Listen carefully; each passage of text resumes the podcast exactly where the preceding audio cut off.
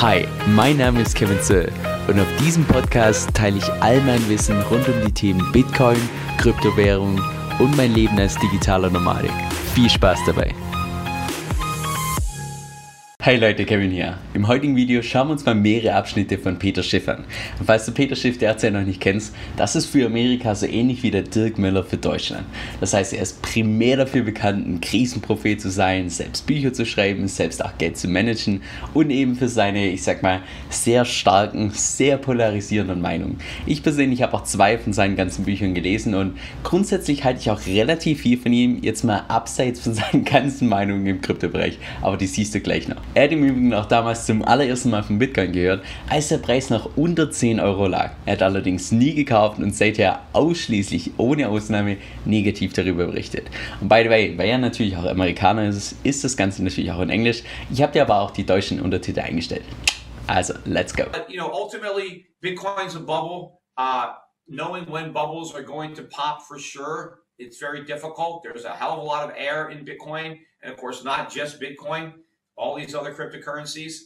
Uh, ultimately, I don't think any of them have any value. I mean, to the extent that you have a cryptocurrency that's backed by something real, like if somebody issued a cryptocurrency backed by gold, then that cryptocurrency would have value. It would be worth, you know, the gold that backed it up. Uh, but these cryptocurrencies that are popular are popular because they have no value. That's why they can keep going up because there's nothing stopping them from going up because there's no value uh, that they're tied to. They're just worth whatever some idiot is willing to pay. And, uh, you know, there's always a greater fool until you want, run out of greater fools. And, and then you're the greatest fool and you're left holding the bag. And uh, unfortunately, there's going to be a lot of bag holders in, in Cryptoland. Also seine Kritik in Kurzfassung, dass erstens Bitcoin nur eine Blase ist und zweitens auch, dass sowohl Bitcoin als auch sämtliche anderen Kryptowährungen keinen realen Wert haben. Lass uns da mal wie immer vorne beginnen. Bitcoin ist nur eine Blase. Jetzt, was genau meint er denn eigentlich mit so einer Blase? Blase ist im Prinzip nur die Abkürzung von einer Spekulationsblase und davon ist immer dann die Rede, wenn der Preis kurzfristig oder manchmal auch sogar langfristig deutlich höher ist als der dahinterliegende Wert. Und was passiert? Naja, irgendwann kommen die Leute dahinter, naja, irgendwie ist der Preis gerade viel zu hoch, dann verkauft der erste, der zweite und auf einmal verkaufen alle und der Preis crasht. Und naja, dass Bitcoin solche Blasen hat, das haben wir schon in der Vergangenheit mehrfach gesehen. Im Jahr 2014, im Jahr 2017 oder auch erst Anfang diesen Jahres. Was Peter Schiff jetzt allerdings meint, ist, dass Bitcoin, also die komplette Anlage eine Blase ist. Und das bedeutet wiederum, dass irgendwann mal diese komplette Bitcoin-Blase platzen könnte, laut seiner Meinung, und dann eben der Preis auf Null gehen wird. Naja, ich persönlich sehe das Ganze ein bisschen anders. Und zwar gehe ich persönlich nicht davon aus, dass Bitcoin selbst eine Blase ist, sondern vielmehr, dass es eben in Zyklen verläuft, die unter anderem auch eine Blase beinhalten können. Was sie, by the way, in der Vergangenheit bisher immer getan haben. Das Besondere an Bitcoin ist jetzt allerdings an der Stelle, dass nachdem diese Blase geplatzt ist, jedes Mal in der Vergangenheit, war der Wert oder der Preis höher als der Preis vor der Blase. Das heißt, es ist bisher trotzdem, trotz diesen Blasen, immer gestiegen. Und das heißt wiederum auch gleichzeitig, dass solche Blasen grundsätzlich gar nichts Schlechtes sind.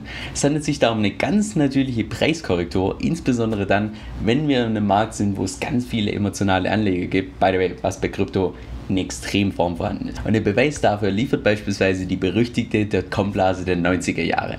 Denn damals war beispielsweise eine Amazon-Aktie noch ganze 100 Dollar wert. Dann ist allerdings die Blase geplatzt und pschuh, statt 100 nur noch 5 Dollar. Also ein Preisverlust von ganzen 95 Prozent. Heißt das jetzt allerdings, dass Amazon eine Blase ist, also die Anlageklasse an sich? Nö. Ist das, dass der komplette Aktienmarkt eine Blase ist? Nö. Das heißt nur, dass eben kurzfristig der Preis deutlich höher war als der dahinterliegende Wert und der wurde eben korrigiert. Nicht mehr, aber auch nicht weniger. Und nun zu seinem zweiten Punkt, dass weder Bitcoin noch sonstige Kryptowährungen den realen Wert haben. Naja, lass uns mal zunächst die Frage klären, was bestimmt denn eigentlich den Wert von einer Kryptowährung? Ich würde sagen, der primäre Wert ist der, welchen Nutzen es hat für die Leute, die das Ganze nutzen. Naja, das würde dann wiederum bedeuten, dass Peter Schiff indirekt sagt, dass weder Bitcoin noch sonstige Kryptowährungen einen realen Nutzen haben. Und jetzt ohne da mal ins Detail zu gehen, lass uns doch mal aktuell nur um uns rumschauen, so was so auf der Welt passiert. Angefangen bei Venezuela, denn im Jahr 2018 entsprach beispielsweise noch 1 Euro ganze 69 venezolanische Bolivar. Im Jahr 2021, also nur drei Jahre später, entspricht 1 Euro ganze 4,7 Millionen venezolanische Bolivar. Das ist ein Wertverlust von satten 99,8 Prozent. Und ja, so sieht es aus, wenn man eine Hyperinflation bekommt.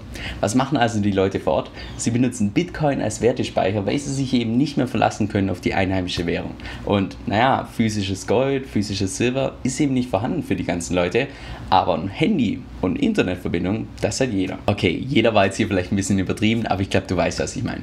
Dann lass uns vielleicht mal noch zusätzlich nach, sagen wir mal, Kuba schauen. Denn da war es beispielsweise Anfang dieses Jahres noch so, dass die kommunistische Regierung die einheimische Währung einer sogenannten Währungsreform unterzogen hat und anders ausgedrückt ganze 96% vom kompletten Geld gestohlen hat. Was machen also die einheimischen Bürger, die keine einheimische Währung mehr benutzen wollen? Naja, sie gehen stattdessen auf Bitcoin, benutzen das als Wertespeicher und benutzen es auch unter anderem, um das Land tatsächlich zu verlassen, um fliehen zu können. Ja, und dann kommen wir vielleicht mal noch zu El Salvador, also dort, wo ich mich derzeit befinde. Was Bitcoin hier im Land bewegt, also ohne jetzt mal hier ins Detail zu gehen, das ist es stellt das komplette Land auf den Kopf, im positivsten Sinne, den du dir noch vorstellen kannst. Und von daher erzähl du mal irgendjemand aus Kuba, Venezuela oder hier in El Salvador, dass Bitcoin irgendwie keinen Wert hat, die würden dir einen absoluten Vogel zeigen. Und das heißt wiederum, dass jeder, der behauptet, dass Bitcoin keinen realen Nutzen hat, naja, der hat erstens entweder noch keine Recherche darüber gemacht, welche Eigenschaften, welchen Nutzen, vor allem welche Wirkung Bitcoin auf die Menschen hat, oder zweitens ist eben noch nicht so viel rumgekommen und weiß vielleicht nicht, was es für ein Elend tatsächlich irgendwo auf der Land noch gibt. Lass uns nun den zweiten Abschnitt gemeinsam anschauen. I said, well, the, the reason it can't work is A, there's nothing to stop somebody else from coming up with another cryptocurrency. And of course, that's exactly what happened. There's, as I said, over 11,000 of them.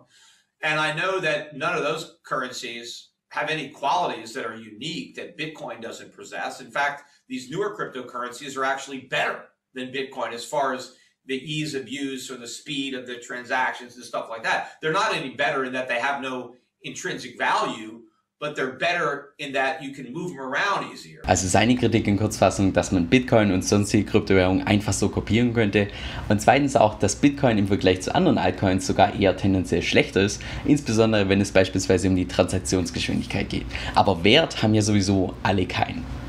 Lass uns dann mal mit dem ersten Punkt starten, dass man Bitcoin einfach so kopieren kann. Denn da kommt es jetzt darauf an, was genau er meint. Denn grundsätzlich ist ja der Code von Bitcoin Open Source. Das bedeutet wiederum, dass du jetzt einfach so ins Internet gehen kannst und du kannst den kompletten Code sehen und könntest den theoretisch auch natürlich auch komplett kopieren.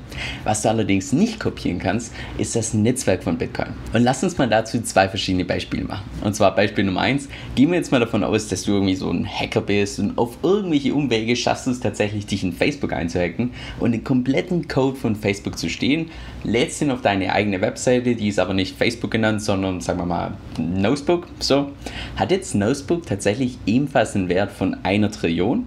Vermutlich nicht. Aber warum nicht? Naja, es fehlen die rund 3 Milliarden Nutzer. Es fehlen die ganzen Advertiser darauf. Das heißt, du kannst zwar den Code kopieren, allerdings nicht das Netzwerk. Oder zweites Beispiel an der Stelle, es gibt Software online, wie du komplette Webseiten einfach so kopieren kannst. Das heißt, was du jetzt beispielsweise machen könntest, du researchst nach der größten Webseite online, Wikipedia, der zählt 18 Milliarden Aufrufe pro Monat und du könntest jetzt komplettes Wikipedia kopieren. Würde das allerdings bedeuten, dass du ebenfalls 18 Milliarden Aufrufe bekommst? Hm, vermutlich nicht. Warum nicht? Naja, erstens fehlen die, die rund 27 Millionen aktiven Nutzer, die jeden Monat freiwillig rund 20.000 Artikel zu Wikipedia hinzufügen. Und zweitens auch fehlen die natürlich die ganzen Links, die alle zur originalen Seite zurücklinken. Das heißt, auch bei Wikipedia das gleiche gilt. Du kannst zwar den Code kopieren, die komplette Webseite, allerdings nicht das Netzwerk. Und das gleiche ist auch für Bitcoin übertragbar. Code kopierbar, mhm. Netzwerk kopierbar, mhm. Jetzt zu seinem zweiten Punkt, dass sogar manche Altcoins besser sind als Bitcoin, wenn es jetzt um die Transaktionsgeschwindigkeiten geht. Naja, da stimme ich Ihnen teilweise zu. Zumindest dann, wenn wir uns tatsächlich auf die Bitcoin-Blockchain beziehen. Aber mal ganz ehrlich, das ist auch nicht die primäre Funktion von Bitcoin. Denn die liegt darin, Werte zu speichern, also als Wertspeicher zu dienen. Und in der Funktion ist keine andere Kryptowährung auch nur im Ansatz so gut wie Bitcoin.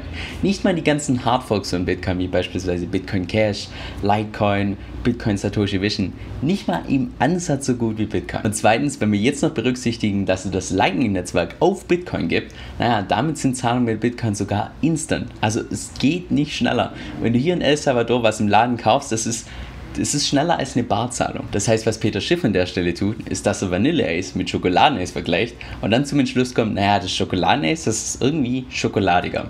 Macht irgendwie nicht so wirklich Sinn. Und apropos Schokoladeneis, meins wartet schon auf mich. Also von daher, wenn du noch mehr Videos sehen möchtest rund um das Thema Bitcoin oder sonstige Kryptowährungen, dann wäre es richtig cool, wenn du den Kanal unterstützen würdest. Das kannst du tun, indem du erstens den Kanal abonnierst, zweitens ein Like da lässt und drittens, wenn du irgendwelche Fragen hast oder konkrete Videowünsche, schreib die mir gerne unten in die Kommentare, dass ich fürs nächste Mal berücksichtigen kann.